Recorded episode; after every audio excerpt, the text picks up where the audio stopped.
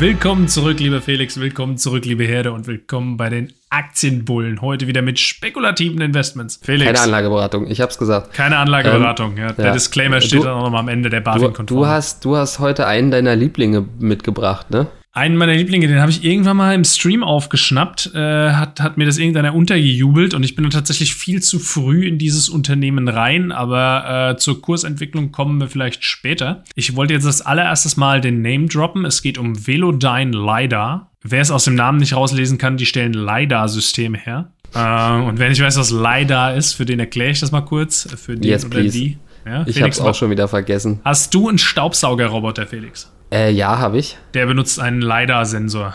Ja, Wie wobei, geil ist das denn? Vielleicht benutzt er einen LiDAR-Sensor. Ich weiß nicht, was du für ein, für ein Cheap-Ass-Model hast, aber ähm, ich würde einfach mal behaupten, der benutzt einen.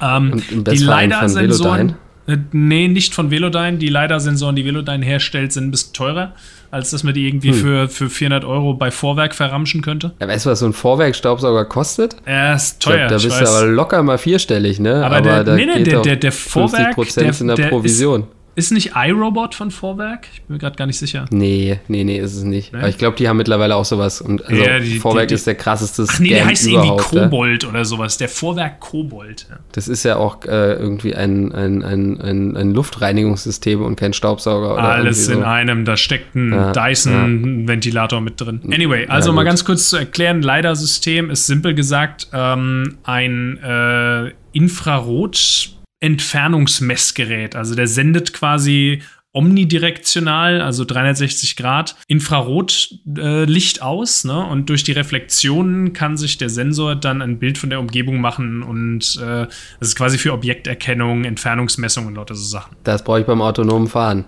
Correcto. Tatsächlich hat Google damals, als sie diesen, ich weiß nicht mehr, wie dieses Prototypfahrzeug hieß, äh, was sie da vorgestellt haben, diesen komischen Knubbel, 2010, da haben sie einen Velodyne-Sensor für verwendet. Mittlerweile stellen sie, glaube ich, eigene her oder kaufen die sonst wo. Ich weiß jedenfalls nicht mehr bei Velodyne. Und das ist so das Hauptgewerbe, also quasi Smart Cities, ähm, autonomes Fahren und, und solche Geschichten. Ganz kurz zur Geschichte von Velodyne leider. Das, die waren, wenn ich das richtig verstanden habe, tatsächlich die ersten am Markt, haben 2005 angefangen und haben damals die Gründer äh, ein selbstfahrendes Auto äh, in einem Autorennen speziell für fahrerlose Fahrzeuge angemeldet und haben eben seit dieser Zeit sehr, sehr viel dazugelernt. Und äh, inzwischen sind natürlich viele Konkurrenzunternehmen auch aus dem Boden geschossen, die auch so äh, Sensoren herstellen. Aber wie gesagt, das ist eben einer der Marktführer. Und die sind für mich in letzter Zeit besonders interessant geworden, weil viele große Unternehmen jetzt angefangen haben, in Velodyne zu investieren. Nicht zuletzt jetzt Amazon. Die haben 40 Millionen Aktien von denen gekauft. Und das ist insofern spannend, weil ich habe mal ein bisschen Connect the Dots gemacht. Ey, Amazon, dann habe ich die ja auch, ja, weil ich habe ja auch Amazon-Aktien. Naja, super. Da hast du auch Velodyne, perfekt. Amazon äh, möchte ja über kurz oder lang streben die natürlich ähm, menschenfreie Lieferung an. Velodyne hat vor kurzem einen Sensor auf den Markt gebracht, der spezialisiert ist auf diese Last Mile Delivery Robots. Ja, also wie die auch mm. immer aussehen. Ob das jetzt wirklich Roboter sind, so von Boston Dynamics, die dann irgendwie so rumwatscheln oder ob das einfach nur äh, selbstfahrende Lieferfahrzeuge sind, was auch immer. Ich denke, dass das einfach der Grund ist, warum Amazon gesagt hat, da gehen wir jetzt rein und äh, entwickeln dann ein bisschen mit und kaufen denen am Ende einfach dann irgendwie die geilen Sensoren ab und statten damit unsere weiß ich nicht, unsere Flotte aus, die wir halt nach New York reinschicken oder was auch immer. Hm, okay, mhm. das heißt, ich habe so einen Rivian-Truck und da sind so kleine, keine Ahnung, so, so Schubkarren drin mhm. und die fahren dann irgendwie die Pakete rum.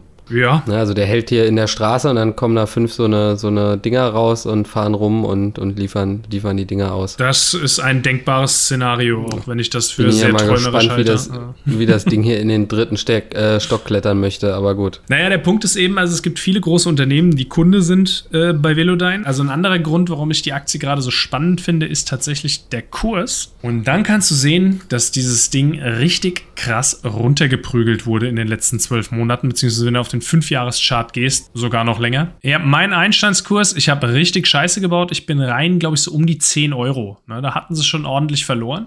Da, da, hast du gesagt, so, jetzt sind sie gefallen, da müssen sie ja wieder hochgehen. Ich habe ne? das Weise berühmte Dip, fallende ja? Messer gekauft. Ja, Leute, ja, macht bei Gazprom nicht denselben Fehler. Wartet die Bodenbildung ab. Na, guckt euch die Gazprom-Folge an. Ja, dann ja, wisst ihr, was Thomas schöne Cross-Promotion machen wir hier gerade. Ich sage, die Bodenbildung findet hier gerade statt. Ist so meine wilde Theorie. Ähm, mhm. Wie du siehst, die haben da so einen Tiefpunkt erreicht, so knapp unter der 3-Euro-Grenze. Ähm, und seitdem findet so eine leichte Erholung statt. Und die Amazon News hat da eben gut reingeballert. Also sie haben jetzt auch irgendwie mit der Krise nicht mehr besonders viel verloren. Ich meine, dass autonomes Fahren ein Megatrend der Zukunft ist, da brauchen wir gar nicht drüber streiten. Nochmal kurz, um auf den Grund einzugehen, warum diese Aktie so verprügelt wurde. Das war schlicht und ergreifend einfach ähm, Streitigkeiten im Vorstand. Das macht sich immer nicht gut, das ist klar, ja, Thomas. Ne? Wie sieht der Markt aus? Was sind, wer sind die Konkurrenten? Sind die wirklich so fortschrittlich oder kann jetzt einfach, keine Ahnung, VW, ein Apple, äh, wer auch immer einfach schnell eine ähnlich gute Technologie auf den Markt ich, bringen. Ich ne? glaube schon, dass ein VW oder ein Apple schnell eine ähnlich gute Technologie auf den Markt bringen kann, aber wahrscheinlich nicht ohne sich ein solches Unternehmen dazu zu kaufen. Und wenn du dir ein mm, Unternehmen dazu okay. kaufst, warum dann nicht das Beste? Und das ist das Beste, sagst du, ja? Die Amazon-Investition ist für mich schon ein Indiz, äh, dass da jemand Qualität wittert. Ja? Und wenn du mal auf die Website von Velodyne gehst, bekommst du oben so ein, so ein schönes äh, Video hier von den aktuellen Partnern und Kunden und keine Ahnung. Und da stehen große Namen wie Amazon Web Services, Nvidia ähm, und das ist viel zu schnell durchgelaufen, um es mir jetzt anzugucken. Ich mache es gerade nochmal. Äh, Siemens, Unity, keine Ahnung, tonnenweise große Namen. LG habe ich da gerade noch gesehen. Unity ist aber ziemlich random, oder? Was wollen die mit so einem Leider? Aber gut. Who knows, who cares? Ja?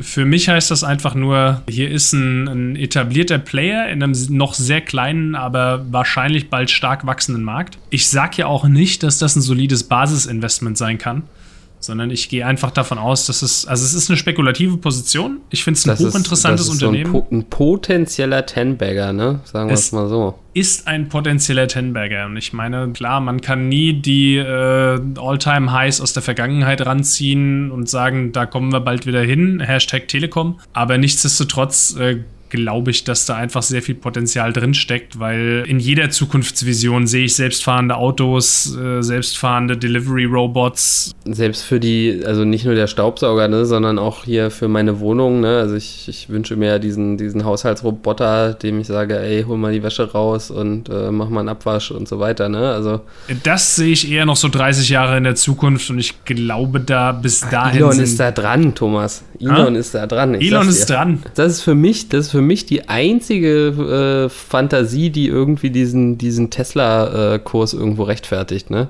Also wenn Tesla da wirklich die ersten sind, die sowas marktreif äh, hinkriegen und zu einem halbwegs moderaten Preis auch anbieten können, dann könnte ich mir vorstellen, dass Tesla in die Bewertung reinwächst. Aber ja, das ist immer sowas, da zuckt es dann schon. Ne? Also sowas zu kaufen, ähm, gerade jetzt, wo sie so abgestürzt sind, da zuckt es bei mir natürlich auch. Aber ne, ich kenne mich mit dieser Technologie, klar, ich habe es jetzt verstanden, aber ich kann jetzt nicht sagen, oh ja, Velodyne äh, ist besser als Lumina oder so, keine Ahnung. Ja. Also Lumina Eben, übrigens ne? einer der Konkurrenten. Das ist halt immer so mein Problem dabei. Also dementsprechend, wenn ihr da Ahnung habt, ne, lasst uns gerne mal irgendwie einen Kommentar da. Wenn ihr die bessere LiDAR-Aktie am Start habt, lasst es uns wissen. Ja, hm, okay, nee, aber finde ich cool.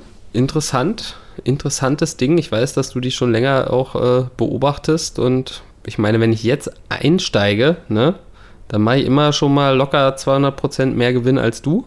Also auch wenn du dann 20.000 Prozent machst und dann mache ich halt 20.200 Prozent, da fühle ich mich dann schon irgendwie äh, erhaben. Darum geht's. Ne? Das, ist, das, ist, das ist das Ziel dieses ganzen Projekts äh, Aktienbullen, dass der eine sich gut fühlt und der andere sich schlecht fühlt. äh, nein, okay, nee, finde ich cool behalte ich mal auf jeden Fall im Auge und äh, vielleicht mal so eine kleine spekulative Position könnte man da ja mal aufmachen. Ne? Kann man mal machen, da kostet eine Aktie ja auch nicht viel. Ne? Also wir sind ja aktuell bei äh, was 3,80 Euro oder wo standen wir? Äh, Aber äh, nee, Thomas, ne, du weißt, das ist, da ist, das, ist, das ist trotzdem die Gefahr. Ne? Du zersplitterst dir dein Depot, hast da ganz viele so eine kleinen äh, Rohrkrepierer drin und die äh, kosten dich am Ende des Tages dann leider auch viel äh, Rendite ja. ne? oder Performance. Felix, ne? also, ja, aber es gibt solche und solche. Ne? Und bei manchen sind halt die spekulativen Positionen nur 5% oder 10% des Portfolios und bei manchen sind es halt 30 oder 40 Prozent. Ich mhm. bin eher so in der letzteren Kategorie, bemühe mich natürlich, das nach und nach abzubauen und durch solide Basisinvestments zu ersetzen. Aber wenn spekulativ, dann würde ich momentan sagen, Velodyne ist ein guter Kandidat. Nee, das auf jeden Fall. Aber ja, ne, also da sagst du was, setzt euch da wirklich irgendwie Limits, ne?